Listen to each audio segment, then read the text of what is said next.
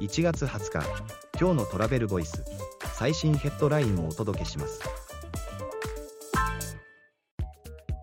2024年開業の黒部宇奈月キャニオンルートを取材した富山県が挑む世界ブランド化と周遊観光への期待とは？